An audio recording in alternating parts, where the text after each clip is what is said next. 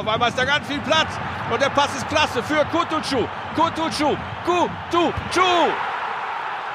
Unfassbar, wie cool der bleibt. Das ist dem völlig egal.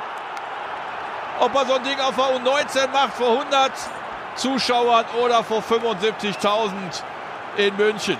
Und dann kommt Boateng nicht mehr hinterher. Kutucu zu schnell für ihn und behält die Nerven und arbeitet ganz präzise. Und wenn du dir Gedanken darüber gemacht hast, ob der Junge mit 18 vielleicht zu nervös ist, wenn er hier startet in München, dann kriegst du hier die Antwort. Keine Sekunde hat der an sich gezweifelt. Guckt, guckt, reinmachen, fertig. Ein großer Jubel aus der Kurve, ein fast schon zurückhaltender von Ahmed selbst. So ist er und so werdet ihr ihn heute in unserem Podcast kennenlernen. Unser Ahmed aus Gelsenkirchen, unser Junge aus der Knappenschmiede. Hier im Schalke 04 Podcast, präsentiert von Umbro, erzählt unsere Nummer 15, meinem Kollegen Hendrik Hohenberger und mir Dominik Abel, alles über sein Leben hier in Gelsenkirchen über Baklava, über Mathe als Leistungskurs, die gute Erziehung seiner Eltern und dass er mal richtig sauer auf U19-Coach Norbert Elgert war. Viel Spaß! Ahmed, schön, dass du da bist. Wir haben gerade den Einspieler gehört. Ähm, einer deiner ja, erfolgreichsten Szenen, muss man ja auch ganz klar sagen, deiner noch jungen Karriere hier in Gelsenkirchen. Schön, dass du hier bist und ich werde es nicht mehr wiederholen. Unsere Podcast-Hörer wissen, was jetzt kommt. Unser Einführungsritual, unser Vorstellungsritual. Du musst singen. Warum, weshalb, weiß wahrscheinlich jeder, kann sich wahrscheinlich jeder denken. Was hast du uns für einen Song mitgebracht? Blau und Weiß ein Leben lang. Blau und Weiß ein Leben lang. Wie könnte es anders sein? Okay, wenn du magst, kannst du loslegen. Blau und weiß, wie lieb ich dich. Din, din, din, din. Blau und weiß, verlass mich nicht. Din, din, din, din. Blau und weiß ist ja. und dann immer so weiter. Ja, aber ist doch gut, wunderbar. Wir hatten es schon, wir hatten zum Beispiel Norbert Elger, der Heino geschmettert hat und tausend andere Songs. Also das passt dann definitiv. Erst recht, dieses Lied bei dir. Wir haben das ja aus einem Ritual, was Fußballmannschaften mit sich bringen. Ja. Musstest du auch bei uns singen? Ja, ich musste sogar, ich glaube, dreimal singen. Dreimal? Ja, weil äh, erstmal in China, da war ich das erste Mal bei den Profis, da auf der Marketing-Tour, glaube ich, war das. Ähm, da habe ich das erste Mal gesungen. Dann im, ich glaube, Wintertrainingslager war das, da habe ich auch nochmal gesungen. Ich glaube auf jeden Fall zwei oder dreimal. Wie läuft sowas ab? Ja, eigentlich wissen das die Spieler sofort, die halt neu kommen und ähm, ja, dann muss einer auf den Stuhl steigen oder auf den Tisch, kommt halt immer drauf an ähm, und dann muss man halt singen vor der ganzen Mannschaft. Was waren da so die Highlights, die du schon mitbekommen hast? Ich kann mich an Levent erinnern, der hat einen Deutschrap-Song äh, gesungen. Der, das war ganz lustig. John Joe Kenny letztes Jahr hat sehr, sehr gut gesungen. Der hat B.I.G. gesungen. Hat er richtig gerappt? Ja, und der hat sogar gut gerappt, der John Joe. Hätte ich nicht gedacht. Also da haben alle mitgemacht sozusagen. Gibt es das eigentlich auch so im Nachwuchsbereich? Also kennt man das? Nee, nee, das eigentlich nicht. Erst halt im Profibereich. Sei es halt, wenn man wechselt, sei es, wenn man neu hochkommt. Ja.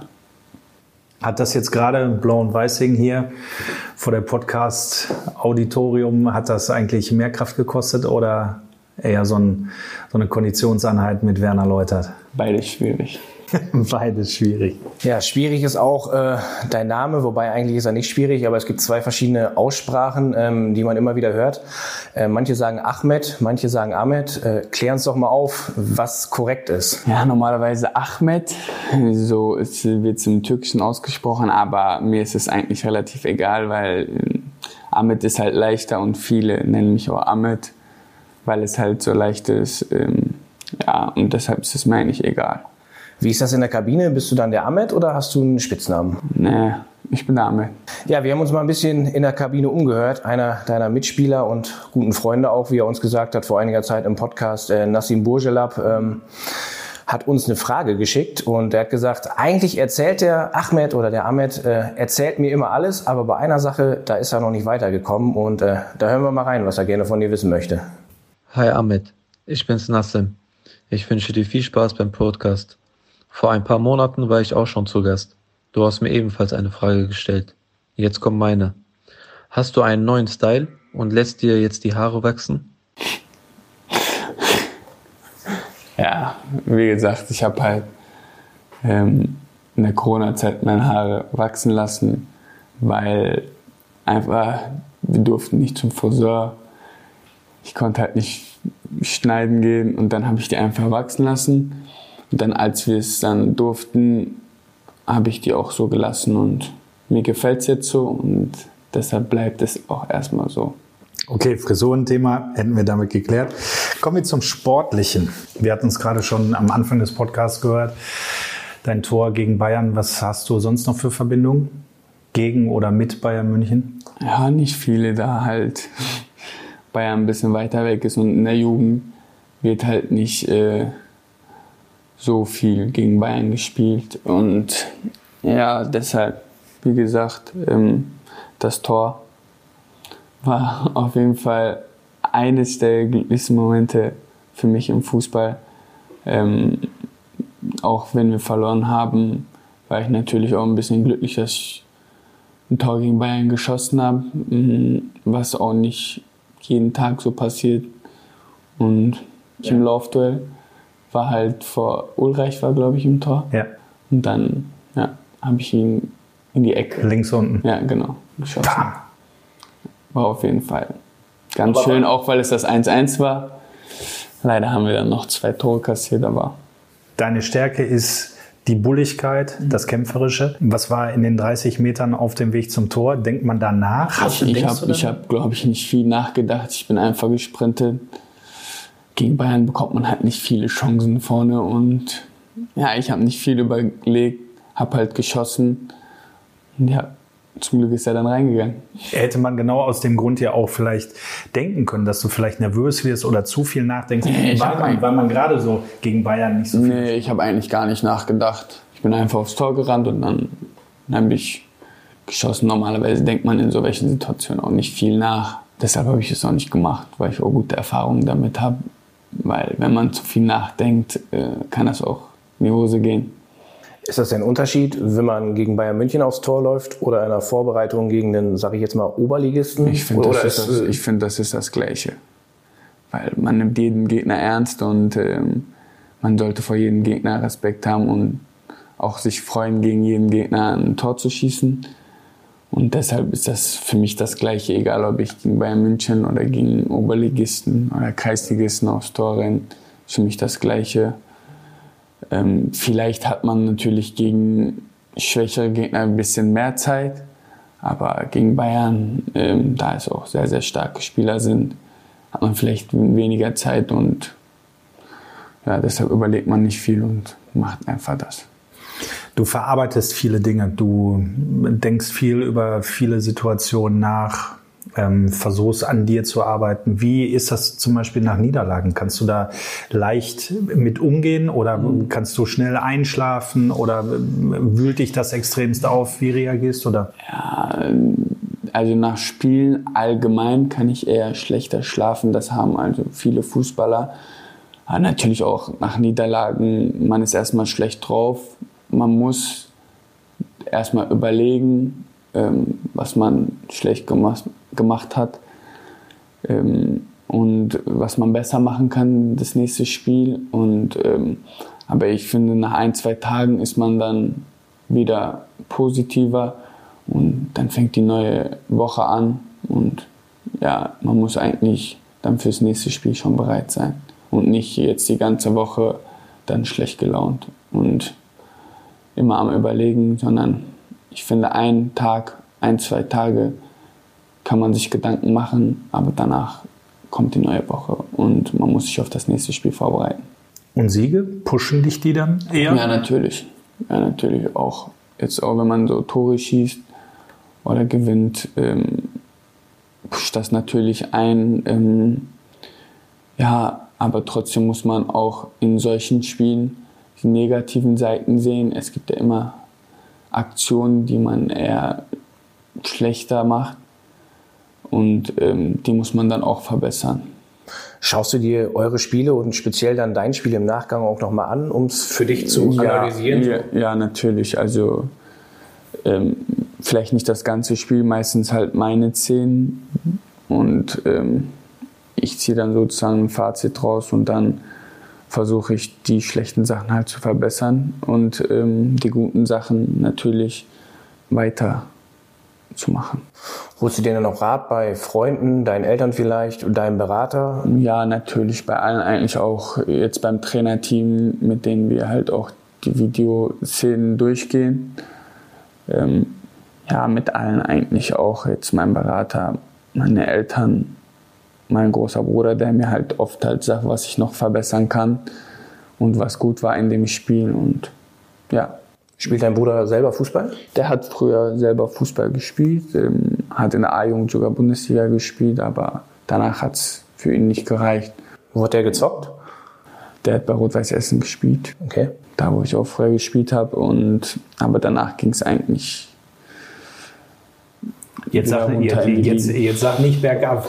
Doch, bergab, ja. er, war, er war halt ein Stürmer, der nicht viel gerannt ist aber er hat halt vorne die Buden gemacht.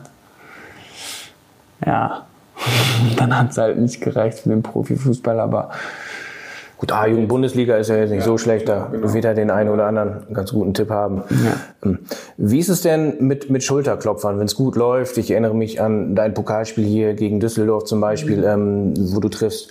Dann klopfen dir natürlich hunderte Leute auf die Schulter, viele wahrscheinlich, die du noch nie zuvor gesehen hast. Ähm, die dir dann sagen, wie toll du bist. Ähm, aber wie ist es denn, wenn es mal nicht so gut läuft und dass das dann Kritik hagelt? Dann hört man ja so aus, aus vielen Ecken, über drei, vier Ecken, ähm, oh, was hat er denn da wieder ja, gemacht? Man muss halt Kritik annehmen. Ne? Also das ist halt der Fußball. Ein Tag kann man vielleicht der Beste sein und einen Tag vielleicht der Schlechteste. Und man muss Kritik immer annehmen, man muss kritikfähig sein. Und ähm, ja, man muss dann halt überlegen, welche Kritik halt auch sinnvoll ist. Und dann muss man sowas auch verbessern und vielleicht im nächsten Spiel dann die Antwort drauf geben. Aber ist es so, dass, dass das dann manchmal auch in einem brodelt, wenn du Kritik hörst zu einem Thema, wo du denkst, boah, das war vielleicht gar nicht meine Aufgabe auf dem Platz, ich hatte, ich hatte einen anderen Job, aber jeder sagt dann, ich hätte so und so machen sollen? Ja, wie gesagt, man muss halt auch äh, ja, gucken, welche Kritik überhaupt halt sinnvoll ist. Also wenn, wenn es mit irgendwas zu tun hat, womit du eigentlich gar nichts zu tun hast im Spiel, ähm, dann, sag ich mal, äh, sollte dir es auch ein bisschen egal sein, weil im Endeffekt muss man positiv auch ein bisschen denken und je negativer man ist, desto öfter kommt sowas dann vor. Und ähm, deshalb muss man immer gucken, welche Kritik sinnvoll ist. Und wenn die Kritik wirklich halt sinnvoll ist, dann muss man sie annehmen. Und wenn nicht, dann muss man auch mal ein Ohr rein, ein Ohr raus. Dann lass uns über was Schönes sprechen. Wir sitzen hier gerade in der Arena, in der Umbro-Loge. Wenn wir aus dem Fenster gucken, 60.000 leere Plätze. Das wird leider aufgrund der Corona-Pandemie noch ein bisschen länger andauern, dass, dass das Stadion nicht gefüllt ist. Aber kannst du uns mal erklären, wie es ist, ins Stadion einzulaufen, wenn die Fans singen, klatschen, jubeln, manchmal auch pfeifen. Kannst du uns da mal mitnehmen, weil das kann sich wahrscheinlich nicht jeder vorstellen, wie das ist. Es ist halt ein unglaubliches Gefühl, ne? wenn man da reinkommt, dann die ganzen Fans äh, hört. Natürlich auch für mich, da die Fans auch hinter mir stehen, ähm, es ist immer schon ein bisschen laut, wenn ich reinkomme. Und das ist, das motiviert dich zu 100 Prozent wenn du so die Fans hörst. Und ähm, ja, wie gesagt, ich vermisse die Fans ein bisschen, ähm, weil einfach der Fußball ohne Fans ist kein richtiger Fußball. Und ich finde, jeder Fußballer vermisst die Fans jetzt. Und ich hoffe, dass sie bald auch wieder in der Arena sind. Das ist ja schon krass, wenn du in der Startelf stehst, ähm, dein Name äh, gerufen wird, dann ist es richtig laut im Stadion oder wenn du dich zur Einwechslung bereit machst, dann hat man immer das Gefühl, da geht jetzt so ein richtiger Ruck durch, durch die ganze Menge. Ähm, das zeigt einfach, wie beliebt du bei den Fans bist. Hast du eine Erklärung dafür, dass du so der Typ bist, der, der, der es ja schafft, wirklich hier 60.000 Leute mitzureißen, ähm, nur weil er jetzt in Anführungsstrichen auf den Platz kommt? Ja, da ich jetzt auch ein Gelsenkirchener bin, da ich aus der Jugend komme, und auch einfach so ein bisschen mein Spielstil Schalke anpasst sozusagen. So, ich bin halt der Malocha auf dem Platz und ich finde deshalb halt, dass die Fans mich mögen. Du bist ein Gelsenkirchener Junge, du warst schon immer Schalke-Fan. Hattest du da so eine Art Idol auch mal als kleiner Junge? Äh, ich hatte die sechs hinten drauf mal früher. Ähm, da hat Hamid Altin Top die sechs gehabt. Aber oben drauf stand halt Ahmed. also, ähm, ja, ich habe sogar noch ein Mini-Trikot. Ähm, das habe ich aber, glaube ich, meinen Neffen gegeben und der zieht das jetzt an. Wie, wie kamst du auf Hamid? Ja, Hamid ist halt Türke, dann ein Deutsch-Türke lieber gesagt. Ja. Dann ähm, auch sein Spielstil, halt sein Schuss, ja, wie er drauf ist. Er kommt auch aus Gelsenkirchen. War halt, er hat so knapp, ich sag mal, Luftlinienkilometer von dir gewohnt, ne? Ja, ungefähr ein, zwei Kilometer. Ja. Ja, deshalb. Und er hatte auch eine super Karriere hinter sich. Real Madrid, Bayern München war er. Wo war er noch? Gala. Darmstadt 98. Ja, also ein super Mensch, ein super Spieler, finde ich. Kannst du dich noch an die Derby-Tore erinnern? Ne, leider. Ich glaube, da hast du, Da auch war mit, da hast du noch mit Bauklötzen gespielt. Als der Hamid die Dinger hier gegen Dortmund reingeschweißt hat. Jetzt bist du 20, hast aber schon fast 50 Pflichtspiele im Profifußball bestritten. Ja. Und jetzt bist du ehrlicherweise ja auch ein Idol für viele Schalker Fans, beziehungsweise auch äh, Jugendliche und Fußballer, die in der LFE-Jugend kicken. Musst du dich manchmal so ein bisschen kneifen, dass du das erreicht hast? Ja, auf jeden Fall. Also meistens realisiere ich das gar nicht. Natürlich ist der Fußball für mich äh, so meine Leidenschaft und man merkt es oft halt nicht, dass man überhaupt hier in der Arena spielt, Fußballer geworden ist, sondern ich weiß nicht, man muss sich da ab und zu mal kneifen, dass man es wirklich geschafft hat und dass, dass das alles wirklich passiert ist. Ja, ich bin froh darüber, dass ich hier Fußballprofi geworden bin.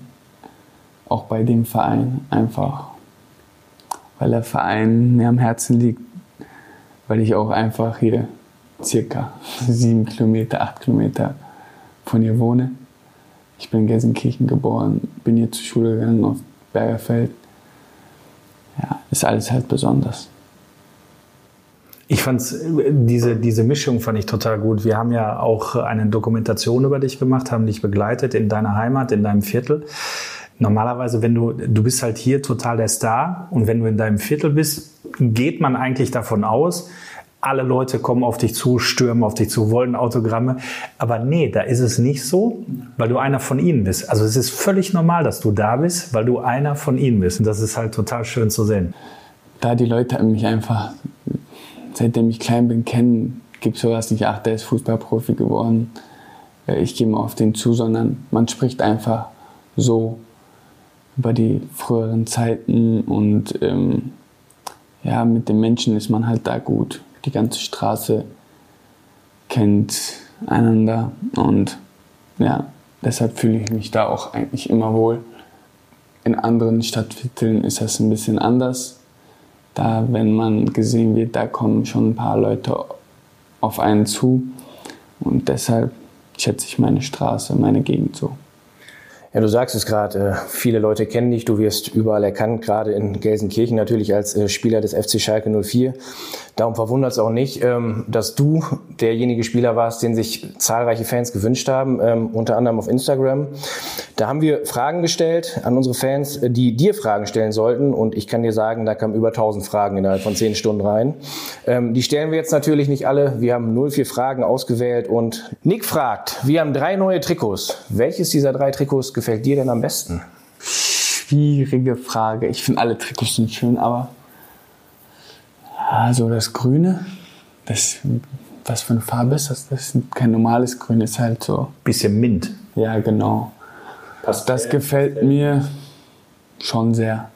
Also sieht gut aus. Wir hatten ja auch schon mal grüne Trikots. Aber in dem grünen, in dem neuen hast du jetzt noch nicht gespielt in den Testspielen, ne? Ja, dann kommt das noch. Spätestens, wenn wir gegen Hertha spielen, die auch blau und weiß haben. Das wird definitiv kommen. An dieser Stelle haben wir für euch noch eine kleine Überraschung, denn auf store.schalke04.de bekommt ihr bis zum 15. November 19,04% Rabatt beim Kauf eures Lieblingstrikots, wenn ihr beim Bezahlen den Code KUTUCHU eingebt. Achtung, alle Buchstaben müssen dabei groß geschrieben werden. KUTUCHU, alles groß. Auf store.schalke04.de 19,04% Rabatt beim Kauf eures Lieblingstrikots, ob blau, ob weiß, ob mit grün. Gönnt euch euren Favoriten. Viel Spaß! Die nächste Frage stellt Almin. Der möchte wissen, wer war bislang dein nervigster Zimmernachbar? Ich hatte noch nie einen nervigen Zimmernachbar. Das Ding ist, oft haben wir ja auch äh, meistens Einzelzimmer in den Hotels. Jetzt im Trainingslager, mit wem war ich? Erstmal war ich mit Salif in, ähm, in dem ersten Herzlake und im zweiten war ich mit Levo. Genau, und dann durch Corona wurden wir dann wieder getrennt. Aber so bei den Spielen haben wir meistens Einzelzimmer. Ja, deshalb, ich hatte aber auch noch nie einen nervigen Zimmernachbar, weil wir uns alle auch gut verstehen in der Mannschaft. Kein Schnarchhase. Nee. Keiner, der die Fußnägel irgendwie durch, quer durchs Zimmer abknipst. Nee, eigentlich nicht. Wie ist das mit Salif auf dem Zimmer? Musst du da manchmal auch so ein bisschen mittanzen, mitsingen? Ist ja doch ein sehr musikalischer Typ. Nee, nee. Er spielt die meiste Zeit einfach Playstation. Und ja, ab und zu haben wir zusammen geredet. Ist er so gut wie Nassim an der Playsee? Ich, er spielt kein FIFA. Also er spielt nicht so oft FIFA. Er spielt eher, glaube ich, äh, NBA hat er gespielt und ein bisschen Call of Duty. Er ist halt in den Spielen gut, aber Nassim ist ein richtiger Pro schon. Alles andere hätte er jetzt auch nicht gelten lassen. Also, wir haben ihn gefragt, wer der beste FIFA-Spieler ist. Und da hat er gesagt, da gibt's absolut keine Frage. Das bin ich. Ähm, aber kommen wir wieder zu dir. Bei Katas Frage wird's musikalisch. Die möchte wissen, was ist dein Lieblingsfangesang? Oder nimmst du Fangesänge im Spiel eigentlich überhaupt wahr? Ja, auf jeden Fall, aber ist halt schwierig. Aber ich finde, äh, wenn wir reinkommen zum Spiel, der Steiger kommt, wenn die das mitsingen. Und wenn es auch noch ein Abendspiel ist, alles dunkel, dann mit den Handys, Das ist schon krass, ne? das ist schon geil. Coole Sache, finde ich auch. Kriege ich jetzt direkt Gänsehaut. Marc fragt, was ist dein Lieblingsessen aus der türkischen Küche? Mante. Mante sind so Teigtaschen mit äh, Dings, ähm, Hackfleisch drin. Gefüllt, ja. Gefüllt, ja. Kann man das so sagen? So ähnlich wie Ravioli, glaube ich. Ja, so ein bisschen. Und dann kommt da so eine Joghurt-Knoblauchsoße drüber und dann noch so eine Tomatensoße mäßig.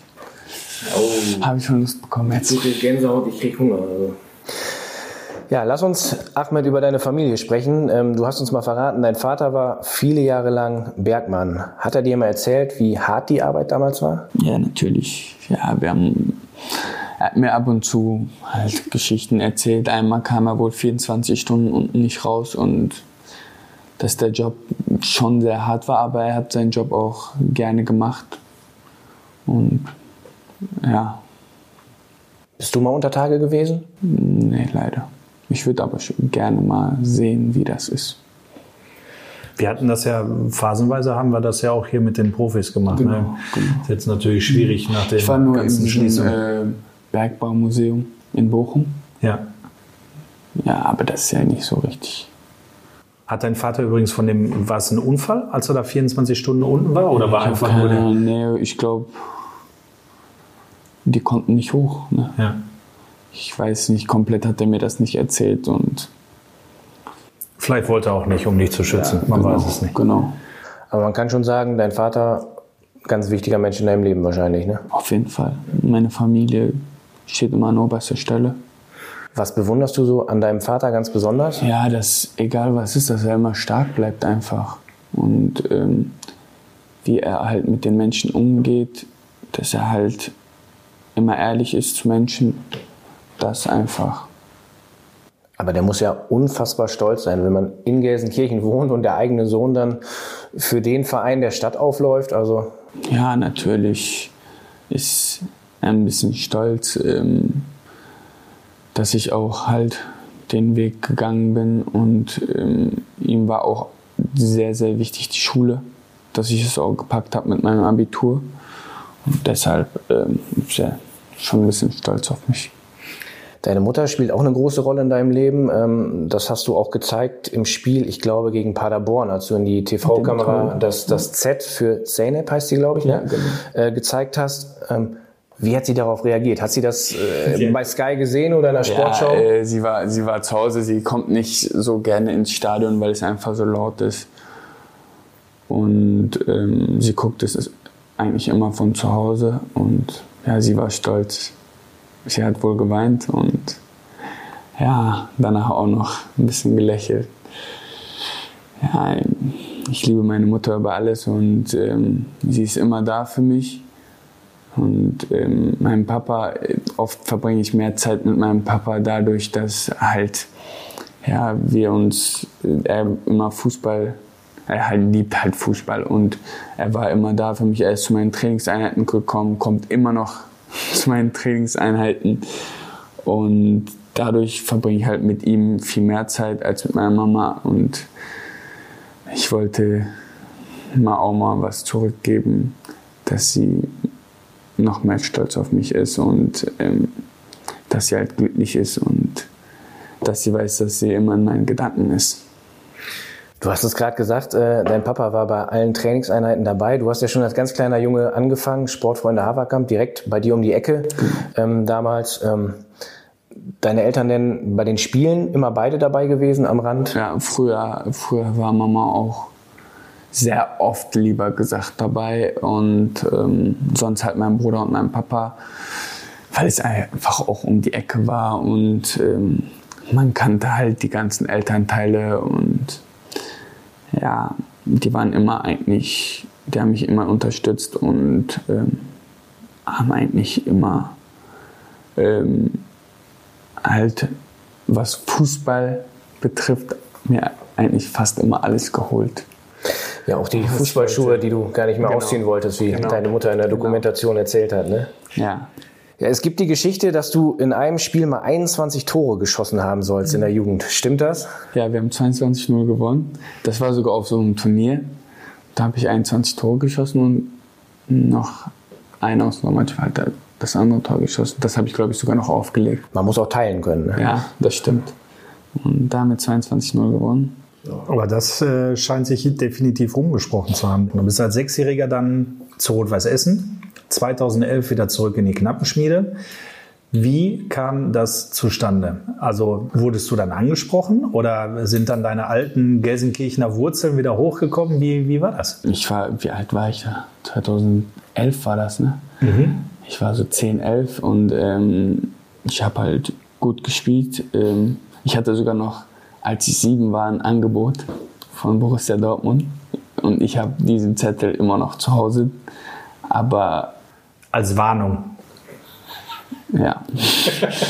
Und ähm, dann halt 2010, 2011 ähm, wollte mich Leverkusen haben erstmal.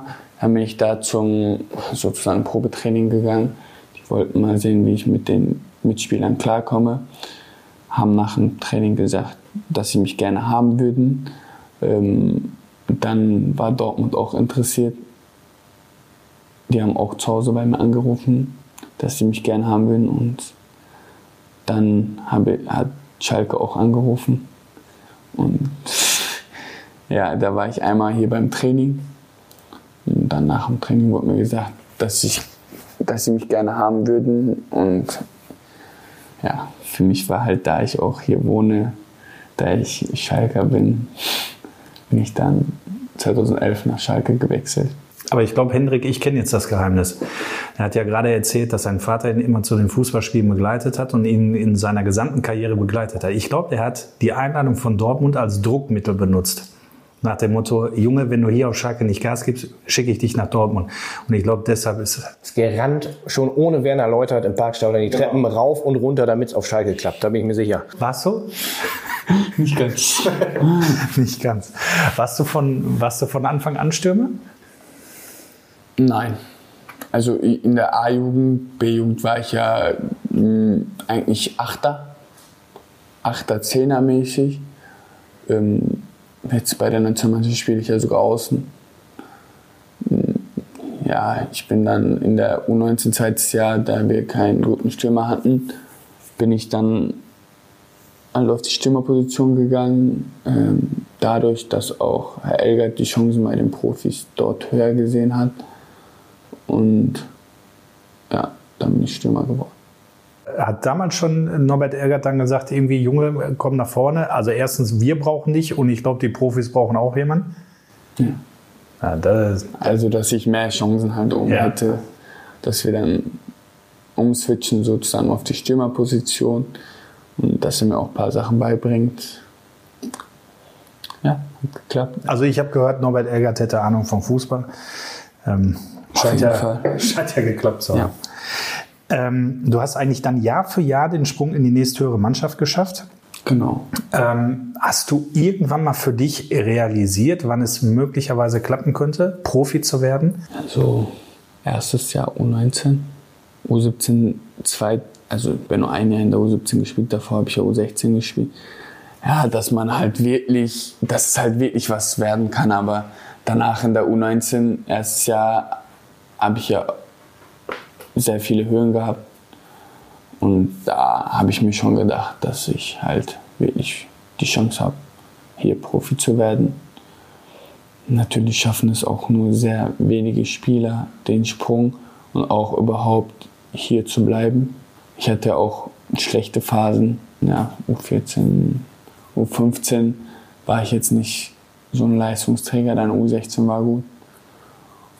U17 war sehr gut eigentlich, ähm, bis auf die, das Halbfinale. Und dann U19, beide Jahre.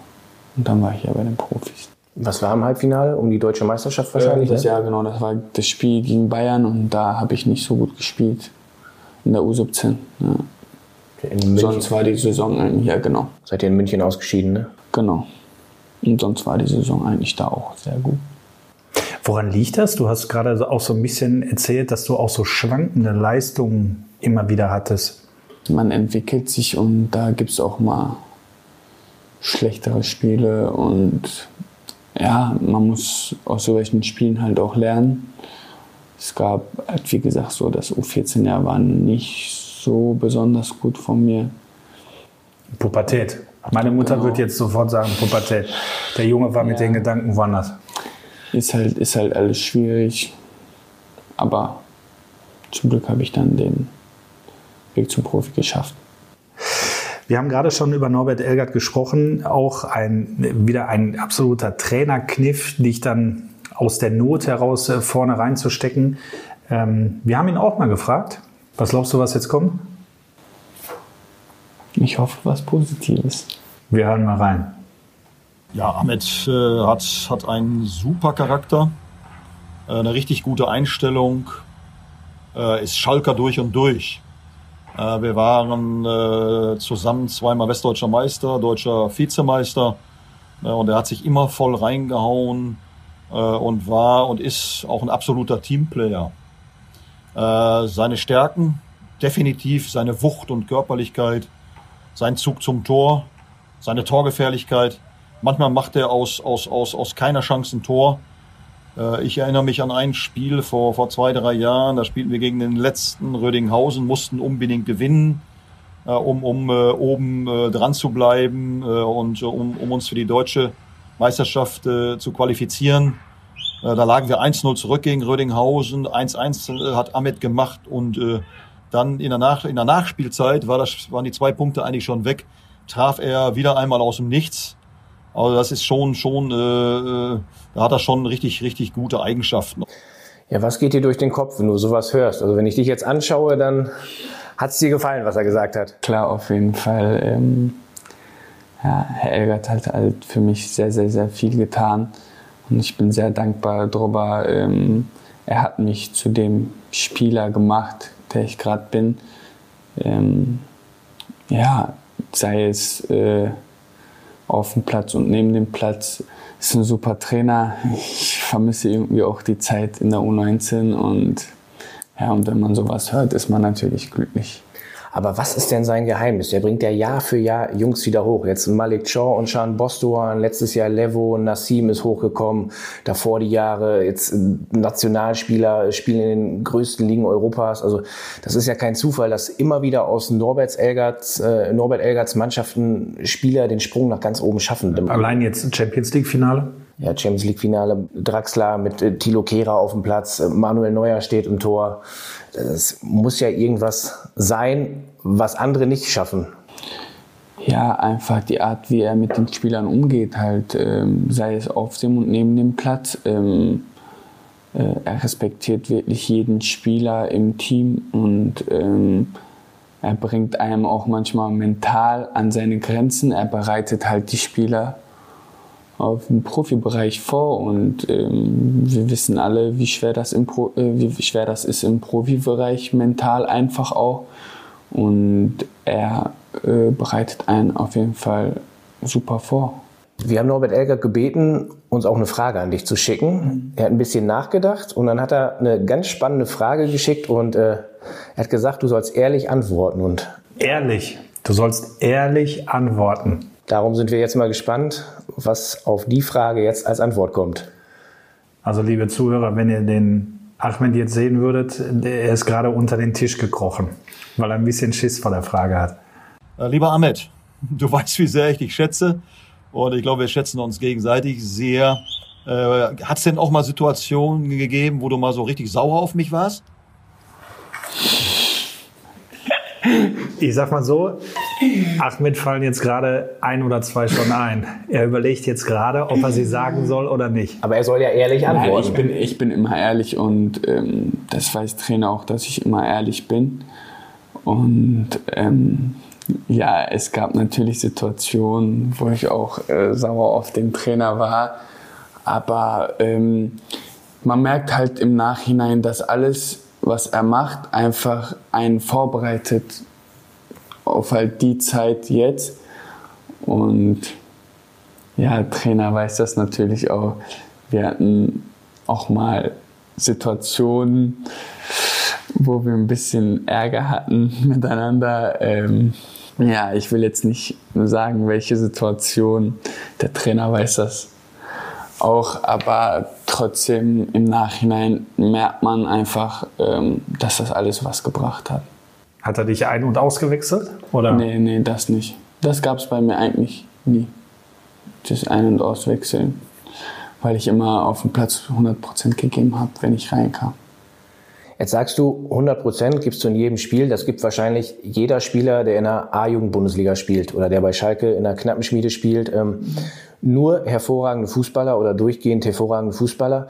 Aber welche Eigenschaft muss man mitbringen, um es wirklich nach, nach ganz oben zu schaffen? Ist das Talent? Ist das Einsatzwille? Ist das gepaart daraus? Ist es vielleicht auch das Glück, zur richtigen Zeit die richtige Position zu bekleiden? Ja, ich finde alles, alles wie gesagt, man braucht ein bisschen Talent. Ähm, nur Talent reicht aber meistens nicht. Man braucht einfach diesen Willen, der aber alleine reicht auch nicht, wenn man kein Talent hat. Glück auf jeden Fall. Glück ist eines der wichtigsten Sachen, die man braucht. Ähm, ja, deshalb, wie gesagt, man braucht einfach viele Sachen, um Profi zu werden. Kennst du noch viele, mit denen du zusammengespielt hast, gegen die du gespielt hast, wo du sagst, shit, eigentlich war der viel besser als ich und ist dann auf der Strecke geblieben, weil er kein Glück hatte, weil er vielleicht Verletzungspech hatte oder sonst irgendwas? Ja, es gab schon ein paar Spieler. Ich war ja jetzt auch nicht der talentierteste, äh, talentierteste. Ja, äh, jetzt, ich nenne jetzt keinen Namen, aber es gab halt ein paar Spieler. Ähm, ich war ja jetzt auch nicht in der U16, U17 eines der besten Spieler Deutschlands, sondern ich war eigentlich eher immer ein bisschen weiter hinten. Und dann bin ich halt langsam immer ein bisschen hochgekommen. Und dann hat es halt auch für den Profibereich gereicht. Ja, vielleicht ist das aber auch ein Grund, dass du nicht immer der Beste warst, dass du jetzt so vor allem charakterlich so bist, wie du jetzt bist. Ne? Also du bist sehr bodenständig, überhaupt kein Stück abgehoben, immer noch der, jetzt gar nicht respektlos gemeint, aber noch der, der kleine Ahmed aus Gelsenkirchen, Ja, der willst du ja auch sein ja. und äh, tust ja auch ehrlicherweise überhaupt nichts dafür, um so völlig abzuheben. Also du, du hast keine Luxuskarre. Ähm, wer achtet da so ein bisschen auf dich oder achtest du selbst auf dich? Wie gesagt, man achtet eigentlich selber viel auf sich. Natürlich hat das auch viel mit der Familie zu tun, einfach mit allem, mit dem Umfeld. Und ähm, wie gesagt, man sollte sich immer etwas gönnen können, weil man hat es einfach erreicht, Fußballprofi zu werden. Man verdient halt ein bisschen mehr Geld ähm, weil der Fußball auch so beliebt ist einfach. Ähm, deshalb sollte man sich immer was gönnen können, aber immer ähm, auf dem Boden sein und ähm, ja, immer halt ähm, abwägen können, wie viel, wann, alles drum und dran. Und ähm, da gibt meine Familie auch Wert drauf. So habe ich das auch immer beigebracht bekommen und ähm, ja, man muss auch immer wissen, man weiß nie, was morgen passiert. Und wie gesagt, man kann heute der Beste sein und morgen der Schlechteste und auf einmal nicht mehr im Profibereich sein. Deshalb, äh, ja, wie gesagt, sollte man sich immer was gönnen können, aber einfach in Maßen. Sparst du dann das Geld? Ja, viel wird auch gespart. Natürlich gönne ich mir auch äh, was. Ähm, was halt jeder Fußballer auch macht, weil dafür ist man halt auch ein bisschen Fußballprofi geworden, einfach ähm, weil man natürlich auch ein bisschen mehr Geld verdient, ähm, natürlich auch durch die Leidenschaft, weil wir haben alle angefangen Fußball zu spielen, als wir klein waren, weil es uns Spaß gemacht hat. Da hat niemand an Geld gedacht. Und natürlich umso glücklicher ist man, dass man mit halt seiner Leidenschaft ähm, wirklich seinen Beruf gefunden hat. Und ja, wie gesagt, man sollte sich immer ein bisschen was gönnen können, aber auch immer sparen können, weil man weiß nie, was morgen oder übermorgen passiert. Hm. Einer deiner Mitspieler, Timo Becker, der hat uns auch eine Nachricht geschickt. Der Timo. Hi Amit, ich habe gehört, dass du beim Podcast mit Fragen gelöchert wirst. Daher haue ich auch mal eine raus. Wir beide kommen aus der geilsten Stadt in Deutschland, Gelsenkirchen. Was ist eigentlich dein Lieblingsort in unserer Stadt? Ich bin gespannt. Ja, der Stadthafen einfach, aber der ist ja jetzt erst neu gebaut worden und der Berger See. Also sehr viel gibt es jetzt hier in äh, Bitte? Gelsenkirchen Was? nicht. aber äh, ja, der Stadthafen, der Berger See, ein bisschen der Konsulpark, weil äh, es auch halt viel mit meiner Kindheit zu tun hat weil ich dort einfach immer Fußball gespielt habe und ähm, dort eine super Zeit hatte, da wir uns auch immer mit Freunden und so getroffen haben. Kulturpark ist Konsol an der Bismarckstraße. Ja, genau. Ja. Und ja, halt die drei Orte eigentlich, wo ich gern mal hingehe. Ja, am Stadthafen, der ist ja jetzt neu, ähm, kann man ganz schön spazieren gehen und dann Eis essen. Da ist eine Bäckerei halt. Äh, dann ist da, ich glaube, auch ein Restaurant. Ja, Bergersee kann man halt Tretboot fahren, spazieren gehen. Schwäne gucken. Ja, genau. Äh, ja, deshalb die drei Orte.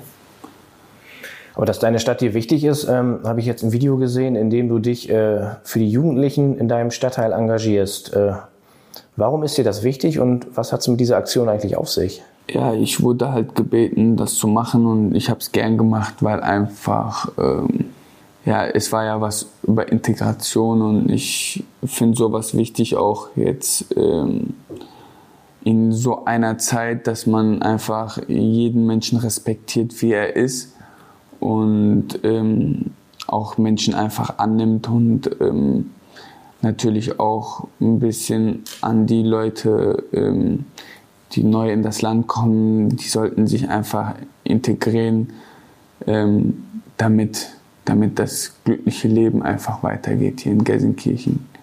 Und ich habe auch äh, letztens irgendwo gesagt, ähm, in Gelsenkirchen leben halt viele Menschen mit, mit Migrationshintergrund. Naja, deshalb ähm, erlebt man hier fast nie so rassistische Sachen, weil jeder einfach glücklich miteinander lebt. Ja, so wie du es gerade beschrieben hast, ähm, zeigt das ja nochmal deinen, deinen bodenständigen Charakter. Und das ist ja sicherlich auch ein riesengroßes Verdienst deiner Eltern, ähm, bei denen du ja immer noch wohnst, wie du verraten hast. Ähm, ja. Hast du eigentlich zu Hause dann auch gewisse Pflichten wie jemand anders, der... Nein, eigentlich lassen mich meine Eltern in Ruhe bei sowas, weil einfach ähm, der Tag für mich auch meistens anstrengend ist und ähm, deshalb unterstützen meine äh, Eltern mich auch in vielen Sachen. Also ich muss jetzt keine Wäsche waschen oder äh, ich sag mal Geschirr spülen äh, oder irgendwie Essen vorbereiten, sondern meistens übernehmen das meine Eltern. Ähm, die machen das auch gerne, sind ja beide Rentner und ähm, ja, deshalb macht das Leben auch bei meinen Eltern Spaß. So gab es nie die Überlegung, eine eigene Wohnung zu beziehen? Nee, eigentlich nicht. Ähm, aber jetzt ähm, wollten wir uns ein Haus kaufen und zusammenziehen. Also, zusammenziehen sein. Ja, halt zusammen wohnen, weiterhin. Wir haben jetzt gerade schon mal über die, die Dokumentation ja auch gesprochen, so lebe ich dich, äh, auf YouTube und auf Schalke TV. Und da hast du auch äh, unter anderem dein Zimmer gezeigt. Und damit, äh, dabei denke ich vor allen Dingen an eine Sache. An der Wand waren so deine ganzen Ziele aufgelistet. Mhm. Mit wem hast du diese Ziele damals festgelegt? Und ähm Das habe ich mit meinem Berater gemacht, weil wir einfach, äh, weil es immer gut ist, einfach seine Ziele jeden Tag zu sehen. Und ähm, ja, wie gesagt, viele davon sind ähm, in Erfüllung gegangen. Und ähm, ja, deshalb habe ich damals, als ich glaube in der U17 war, mit meinem Berater gemacht. Hat dein Berater denn die Messlatte richtig hochgelegt und du hast manchmal gedacht, so, boah, wie soll ich das schaffen? Nee. Ähm, oder hast du selber ambitioniert gesagt? Ja, wir haben bei, beide einfach, äh, es gab ja einen Teil, den ich gemacht habe und einen Teil, den er gemacht hat, aber es war eigentlich alles ähm, gleich. Auch meine Ziele und seine, was er gedacht hat, was meine Ziele sind. Und ähm, ja, man muss immer, man darf natürlich nicht seine Ziele zu hoch ansetzen und man muss immer halt ähm, was Realistisches hinschreiben sozusagen. Und ja, das habe ich gemacht. Viele habe ich davon erreicht und viele werde ich hoffentlich noch erreichen. Warum ist es wichtig, sich Ziele zu stecken? Um nicht einzuschlafen? Ja, man, man muss sich einfach immer auch jetzt als Fußballer, auch als Mensch, immer sich weiterentwickeln. Und ähm, deshalb ist es immer gut, sich zu, Ziele, Ziele zu setzen. Und ähm, ja, deshalb habe ich das auch gemacht. Du hast auch ja, so eine Art Doppelbelastung gehabt. Ne? Du hast dich quasi hier reingehängt und hast gleichzeitig, ähm, du hast vorhin von der Gesamtschule Bergerfeld gesprochen, ja. hast dein Abitur gemacht, hast da auch ordentlich rangeklotzt. Wie schwierig war das, diese Doppelbelastung? Natürlich sehr schwierig, auch jetzt im letzten Jahr, da war ich ja auch schon bei den Profis und ähm, da ich halt auch oft vormittags beim Training war und fast nie in der Schule, äh, habe ich dann halt meistens nachmittags äh, für eine Stunde, zwei Stunden habe ich dann Nachhilfe bekommen. Es war sehr, sehr hart. Ich hatte natürlich auch meine Gedanken einfach abzubrechen, aber da ich, da ich wusste, dass ich es schaffen kann, habe ich weitergemacht und ähm, habe es auch dann hinbekommen, was mir auch sehr wichtig war, weil Schule ist immer wichtig. Wie gesagt, man kann, man weiß nie, was morgen ist, man weiß nie, was übermorgen ist ähm, vielleicht hört irgendwann das Fußballleben dann auf und dann braucht man auch einen Plan B. Was hattest du für Leistungskurse? Mathe und Sport. Mathe. Okay, also eins lag dir, Mathe? Bis zur 12. Klasse schon. Also auch am Anfang der 12. Klasse war ich ganz gut. Danach, weil ich halt viel unterwegs war, weil dann halt ähm, vormittags war ich fast nie in der Schule, habe ich halt immer Stoff verpasst und wer Mathe LK hat, weiß, wenn man ein Thema nicht weiß, weil alles halt zusammenhängt, dann weiß man die anderen Themen auch nicht. Und dann hatte ich halt natürlich auch ein bisschen Schwierigkeiten mit Mathe. Äh, ja, war jetzt auch in der Abiturprüfung nicht so gut. Ich hatte Mathe als Prüfungskurs, ich kann das alles nur bestätigen und äh, die Prüfung war auch nicht so gut. Nö, also ich brauchte einen Punkt, um nicht abzuweichen, weil ich mit vier vorbenotet war. Den einen Punkt habe ich bekommen, war perfekt für mich. Ich bin abgewichen. ja. Und dann Aber- Nachprüfung?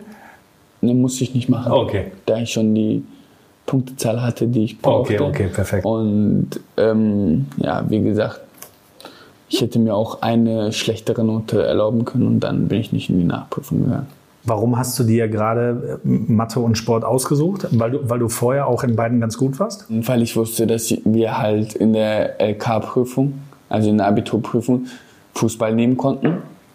Und da ich ein bisschen Fußball spielen kann, Ich dachte, die fünf Punkte schaffe ich. Äh, deshalb halt äh, habe ich Sport genommen. Wie gesagt, Sport ist auch nicht so einfach, weil ähm, ich sag mal, man muss Kugel stoßen. Dann äh, die Theorie ist auch nicht äh, so leicht. Das unterschätzen immer viele. Äh, ja. ähm, und Mathe war ich halt immer gut und äh, in den anderen Fächern nicht. Deshalb habe ich auch Mathe genommen. Wie war denn Touren? Konntest du mit den Turnen hatte ich gar nicht. Kegeln umgehen? Oder, Hatte ich Turnen? Nein, Turnen. wie war es mit Kugelstoßen? Sehr, sehr schlecht. Ja. war nicht so meins. Die anderen Sachen schon sprinten, dann haben wir 5 Kilometer Lauf, war gut, aber Kugelstoß, Katastrophe. Haben sie dir einen kleinen Ball gewesen, solltest du lieber werfen? Oder? Wa- Warum nicht? Konntest du die Technik nicht? Oder? Ja, die Technik war nicht so meins irgendwie. Es war immer aus Schwächere, also ich habe ja jetzt nicht den schwächsten Körper, Ja. es haben Schwächere einfach viel weiter als ich geworfen. Weil ich es nicht hinbekommen habe mit der Technik, wie ich das machen soll. Weil ich meistens werfen wollte und nicht stoßen. War es denn während deiner Schulzeit mal so, da warst du ja schon Profi, dass dich mal eine Lehrerin oder ein Lehrer nach dem Autogramm gefragt hat auf dem Flur? Ja, es gab schon so Sachen wie, äh, dass ich Autogrammkarten für die Klassen, also jetzt nicht persönlich den Lehrern, aber auch, auch gab es auch, aber meistens für die Klassen. Und ähm, ja, es gab auch mal, dass kleine Kinder halt gekommen sind und ein Autogramm wollten. Ja. Du hast es gerade gesagt, du warst auf der Gesamtschule Bergerfeld mit Blick auf die Felddienstarena. Also du hattest das große Ziel eigentlich immer vor Augen und ähm, du warst ja auch in dem speziellen Programm, denn die Gesamtschule ist ja Eliteschule des Fußballs. Ähm, das bedeutet ja, parallel zum Schulunterricht wird mehrmals pro Woche auch so ein fußballspezifisches Programm angeboten, also Fußball als, als Schulfach. Wie läuft denn sowas ab? Ähm, das hatte ich halt äh, in den kleineren Klassen. Was hatten wir da? AG. Da konnte man halt viele Sachen wählen. Tanzen, dies, das.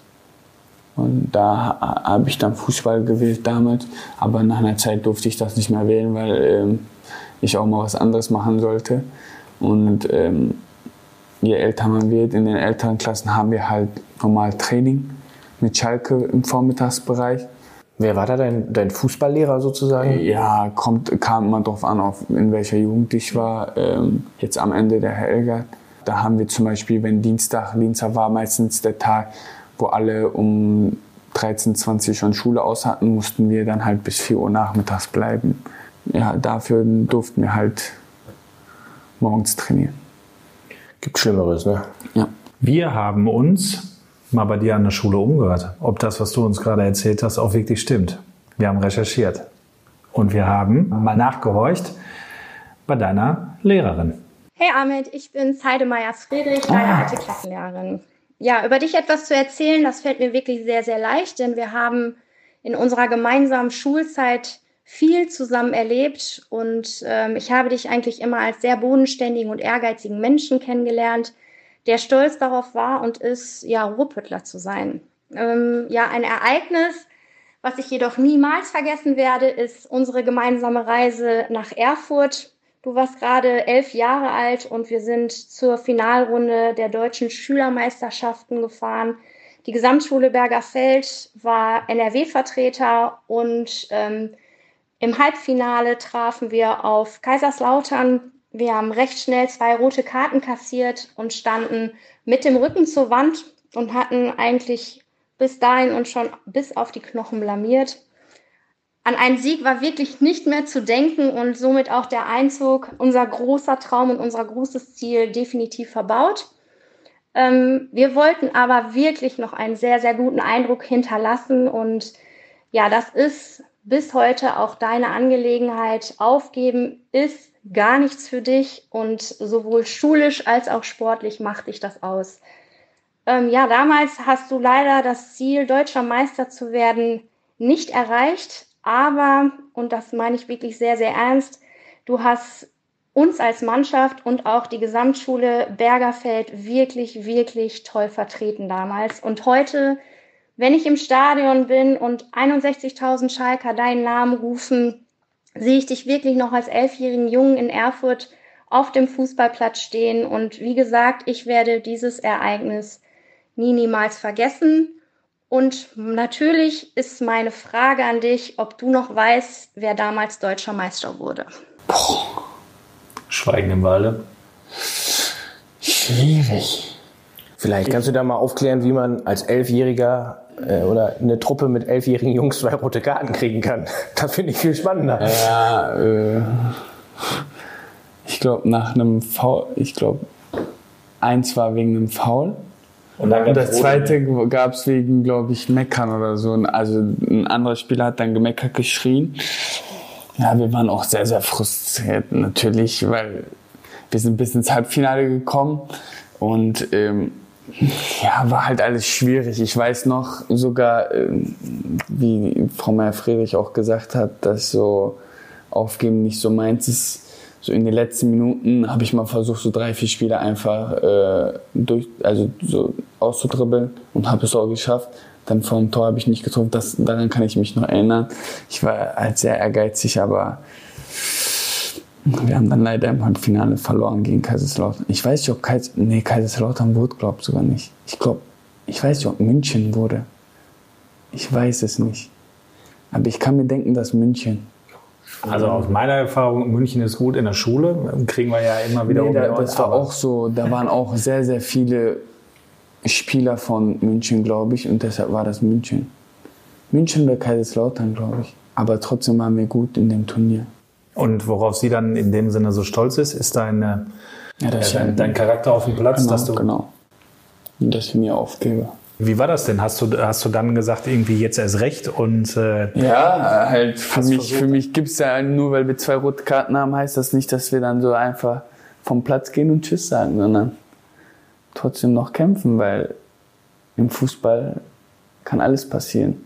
Und deshalb habe ich nicht aufgegeben und wollte halt trotzdem noch gewinnen, aber hat am Ende leider nicht gereicht. Wie sieht dein Freundeskreis aus? Wir haben vorhin Timo und Nassim gehört, die über dich etwas gesagt haben, ja, wo beide im Prinzip auch sagen, dass sie deine Freunde sind, fußballerisch auf jeden Fall mhm. aus der Mannschaft. Äh, wie sieht dein, dein Freundeskreis überhaupt aus? Was, was sind da für, für Leute drin? Ich habe jetzt nicht so viele Freunde, also will ich sagen, weil man muss sich die Freunde auch gut aussuchen und auch Leute um dich herum haben, die, e, egal ob es gute Zeiten sind oder schlechte Zeiten sind, neben dir sind. Und ähm, deshalb habe ich jetzt nicht so viele Freunde. Ein paar. Ich habe halt zwei beste Freunde. Und ja. Woran erkennt man dann echte Freundschaft? Ja, man hat immer, man hat immer schlechte Phasen im Leben und ähm, dann erkennt man schon, wer wie dein Freund ist. Ja, das ist doch ein schönes Schlusswort. Wobei, ganz am Ende sind wir noch nicht. Ähm, wir sind noch bei unseren 04 Begriffen. Wir nennen dir jetzt vier Begriffe und du sagst spontan, kurz und knackig, was dir dazu in den Kopf kommt. Der erste ist Europameisterschaft 2021. Das ist mein Ziel. Ähm, natürlich, der, jetzt die Länderspiele waren halt nicht so gut. Auch für mich nicht. Ähm, weil ich halt auch nicht meine beste Leistung gezeigt habe und trotzdem werde ich weiter an mich arbeiten und ich hoffe, dass ich dann nächstes Jahr, nächstes Jahr ist das, bei der EM dabei bin. Die Gegner sind ja Italien, die Schweiz und Wales. Gab es da nach der Auslosung mit Rabi Matondo mal so einen kleinen WhatsApp-Chat? Wir haben mal miteinander geredet, aber ähm, ja, man freut sich einfach, dass man auch sieht, dass Mannschaftskameraden bei der EM dabei sind und gegeneinander spielen ist auch mal schön. Der nächste Begriff ist Dart. Dart-Scheibe habe ich im Zimmer. Schon mal gegen Jochen Schneider gezockt? Der ist ja ein nicht. passionierter Nein, Darter. leider. Aber kann man mal machen. Den nächsten Vertrag aus Daten oder so. Photoshop-Skills. Ja. War lustig, fand ich. Hast auf Instagram in der Corona-Pause ähm, ziemlich viel gebastelt. Dein, dein Gesicht in viele alte. Ja. Ja, ich wollte wollte einfach die Menschen mal auch in so einer schwierigen Zeit zum Lachen bringen. Und ich glaube, ich habe ein paar Menschen zum Lachen gebracht und deshalb. Du hast den UEFA Cup gewonnen. Du hast, äh, ich habe alles gewonnen schon. du hast das 4-4 im Derby gemacht. Ja. Äh, du hast, Thorsten Legert warst du. Ja, Jerzy Nemec-Trikot, also alles. alles. Der letzte Begriff, Baklava. Baklava ist gut, darf man aber nicht zu viel essen als Sportler. Aber man darf als Fußballer auch mal naschen und sich belohnen. Ja, natürlich, auf jeden Fall. Alles klar, dann belohnen wir uns gleich auch. Sagen Ahmed, vielen Dank für deine Zeit, die du uns geschenkt hast. Kein Problem, immer wieder gerne. Vielen Dank. Dankeschön. Das war er, präsentiert von Umbro, der Schalke 04 Podcast Nummer 15 mit unserer Nummer 15, Ahmed Kutucu. Uns hat es viel Spaß gemacht und ich hoffe euch auch. Und wer Lust hat auf weitere Folgen, uns gibt es auf Spotify, Apple Podcasts, Soundcloud, Podigy und AudioNow. Dazu in der Schalke 04 App und auf schalke04.de. Folgt uns und verpasst keine neue Folge und denkt dran an den Rabattcode Kutucu groß und zusammengeschrieben auf store.schalke04.de. Glück auf und bis zum nächsten Mal.